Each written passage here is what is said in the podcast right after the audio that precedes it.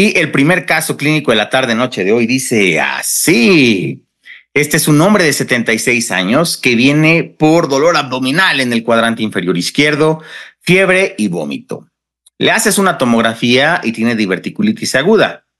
Iniciaron tratamiento eh, con antibióticos y dos días después está mucho mejor el paciente. Se eh, prefirió dar un tratamiento conservador, pero al tercer día te llaman porque le duele muchísimo el tobillo derecho que es insoportable en tan solo unas horas. Dice que el dolor eh, este que presenta ahora tiene características similares a un cuadro similar que presentó hace un año que resolvió con medicamentos. Tiene antecedente de diabetes tipo 2, dislipidemia e hipertensión. Sus signos vitales, te llama la atención la TA en 140-90, está taquicárdico, está un poco pasado de tacos con IMC de 36, Observas el tobillo derecho y es como lo vemos en la imagen, edematizado, eritematoso, con restricción al movimiento por el dolor que es insoportable. ¿Cuál es el diagnóstico más probable? Esa es la pregunta del día de hoy. Las opciones son A, artritis enteropática, B, gota, C, neuropatía articular o D, osteoartritis. Es la pregunta número uno. Tienen un minuto para contestar y por favor, voten en pantalla.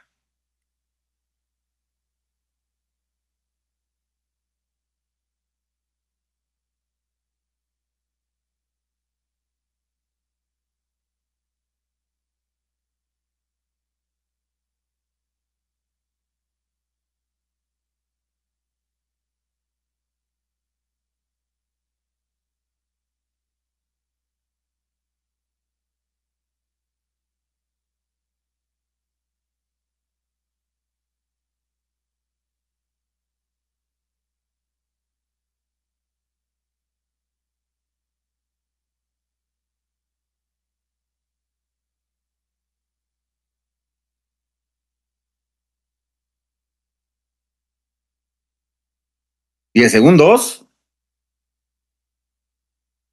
Cinco, cuatro, tres, dos, uno. Y tiempo. Vamos a finalizar la votación y compartir los resultados. Bien.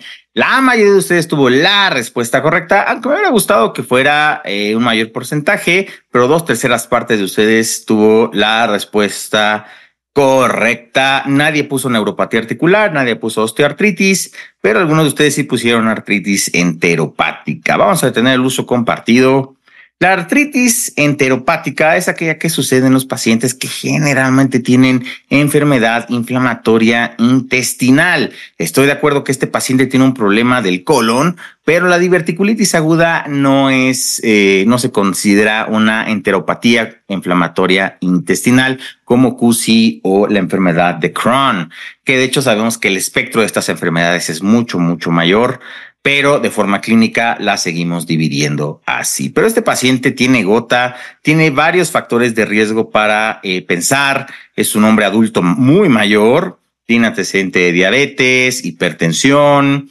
está con obesidad, esto, y además te dice que hace un año le sucedió lo mismo. ¿Por qué se exacerbó la gota? ¿Por qué le apareció este, esta, este, esta artritis aguda en el tobillo derecho? Por el estrés agudo y no el estrés del trabajo, sino el estrés de la diverticulitis aguda que lo llevó a buscar atención hospitalaria. Entonces, este tipo de alteraciones, enfermedades agudas pueden exacerbar un cambio en los niveles de ácido úrico y el depósito de cristales en las articulaciones. Entonces, recuerda, hay que descartar que no se trate de una artritis séptica, porque recuerda que esa es destructiva, pero lo más probable es de que sea una artritis por cristales, especialmente gota. ¿Cuáles son los factores de riesgo para gota? Eh, ya mencionamos algunos, pero los pacientes que consumen ciertos fármacos como diuréticos, dosis bajas de aspirina también es un factor de riesgo. Cirugía, trauma, hospitalización reciente como este pacientito, pacientes que se deshidratan, pacientes que consumen alimentos ricos en proteína, grasa, fructosa o alimentos endulzados, especialmente con jarabe de maíz, que es eh, un endulzante muy, muy común en la industria alimenticia. Eh, son factores de riesgo para la aparición de un ataque agudo de gota. Consumo intenso de alcohol, recuerda que antes se conocía como la enfermedad de los reyes, porque los que tenían gran acceso a cantidades de vino y de proteína, especialmente la carne, pues eran los aristócratas de hace dos o tres siglos. Y pacientes con hipertensión, obesidad, enfermedad renal crónica o receptores de trasplante de un órgano pueden tener eh, ataques agudos. Aquí a la derecha puedes ver una placa simple de pie podemos ver el tarso, el metatarso, este, y las falanges. Y puedes ver estas pequeñas lesiones que parecieran como, se describen como mordidas de ratón, que puedes ver aquí en la articulación interfalángica distal. Esto, puedes ver aquí estas lesiones de ratoncito, es muy característico de la gota y estos datos de osteopenia. Esto es muy característico de los pacientitos y hay también hay factores de eh, que disminuyen el riesgo de tener gota, como la ingesta de productos lácteos, eh, ingesta de más de un gramo y medio de vitamina C al día, disminuye el riesgo de gota, pero aumenta tu riesgo para urolitiasis. Y pacientes que consumen café más de seis tazas al día, también es un factor protector para los eh, ataques agudos de gota. Pero bueno, no nos vamos a detener más. La mayoría de ustedes tuvo la respuesta correcta. Y vamos con el segundo caso clínico de la tarde noche de hoy. Este es un hombre de 78 años que acude al porque hace seis meses tuvo un dolor progresivo bilateral en los glúteos que se le va a los muslos y las pantorrillas. El, dolor empeora con la deambulación, pero cuando se apoya en un bastón o se sienta, mejora. El paciente ha tenido que limitar su actividad al no poder caminar más de dos o tres cuadras y por eso viene a pedirte tu valoración. No le duele por la noche, no refiere problemas con la función intestinal o de la vejiga, toma ibuprofeno y mejora eh, más o menos el dolor. Tiene antecedentes de un bypass coronario porque tiene, es trivascular, tiene enfermedad coronaria de tres vasos hace seis años, tiene diabetes tipo 2, tiene hipertensión y tiene hipercolesterolemia. La fuerza, reflejos y sensibilidad de los miembros pélvicos está conservada. Tiene la CG negativo. El índice tobillo-brazo es de 1,1 a la derecha y 1,2 a la izquierda. Está dentro de rangos normales. La hemoglobina glucosilada está en 8%, está un poco elevada. ¿Cuál de las siguientes es más probable responsable de la afección actual del paciente? A, una aterosclerosis aortoilíaca. B, neuropatía diabética. C, compresión maligna de la médula espinal o D, osteoartritis de la columna. Es la pregunta número dos. Tienes un minuto para contestar en la pantalla y por favor, 終わって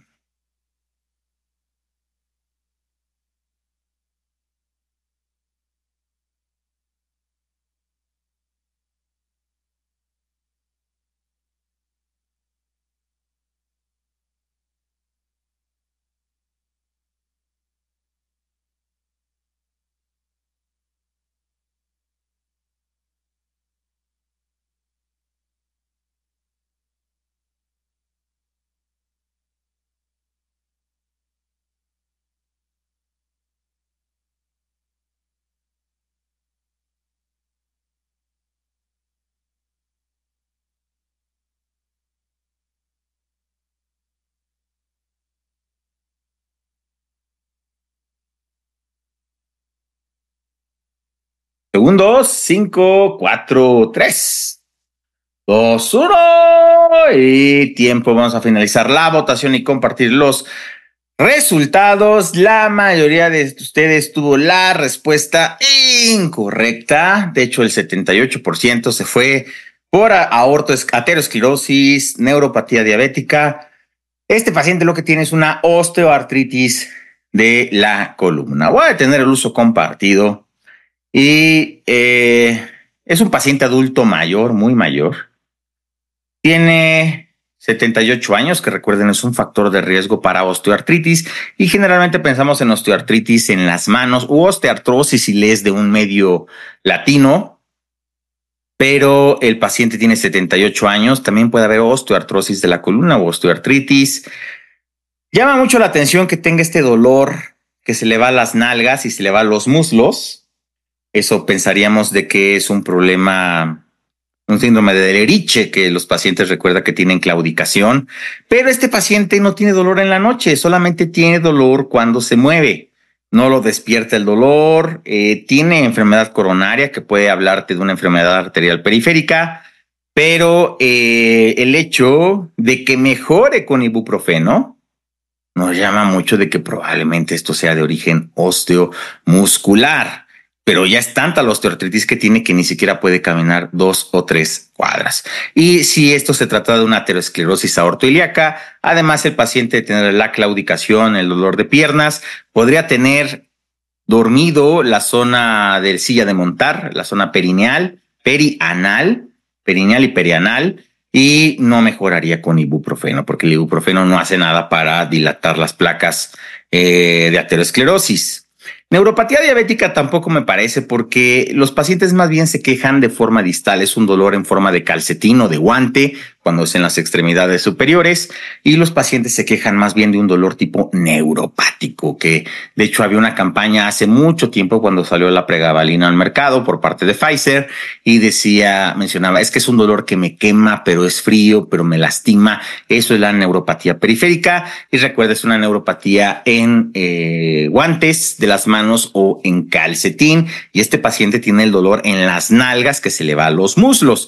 Y si tiene diabetes, eh, no te dice desde cuándo lo tiene, pero pues, lo más probable es de que ya tenga bastante tiempo, sobre todo por el bypass coronario, que es un factor de riesgo para enfermedad aterosclerótica coronaria.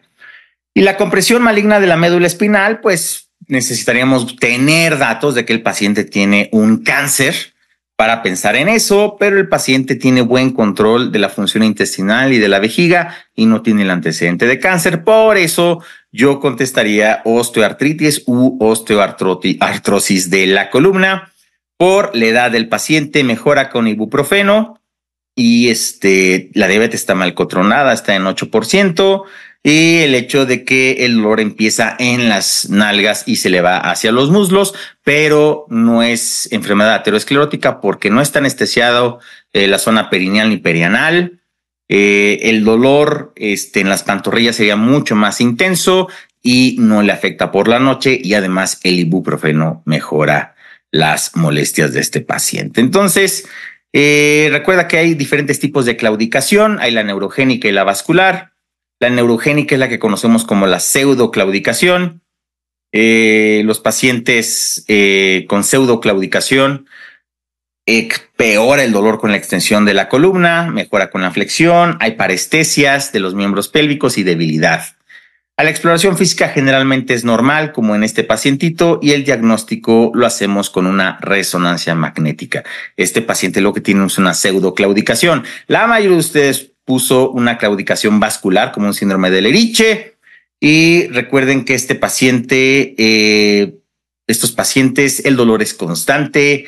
Cuando hay actividad empeora, no hay debilidad, pero el dolor se va hasta pantorrillas, pies, muslos y los glúteos. La exploración física te va a dar datos de enfermedad arterial periférica, disminución de los pulsos, las extremidades van a estar frías, de hecho hay disminución de la cantidad de pelo en, eh, en los pacientes, obviamente que tengan eh, una cantidad notoria de vello corporal.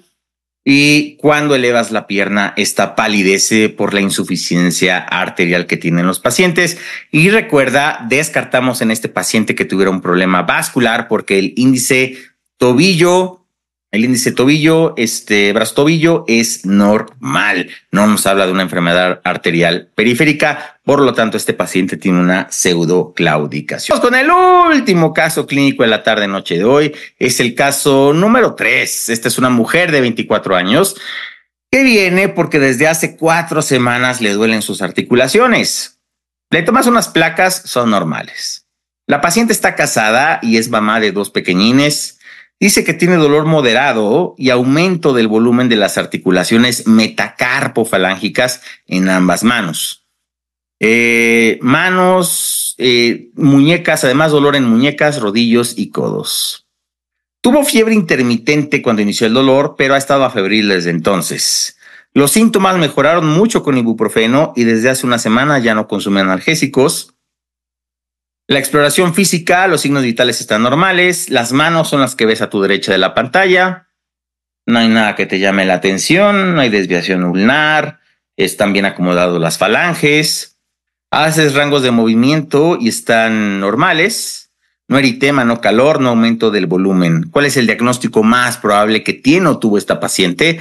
A, una artritis viral, B, lupus, C, artritis reumatoide o D, gota. Es la pregunta número tres. Tienes un minuto para contestar y por favor, vota en pantalla.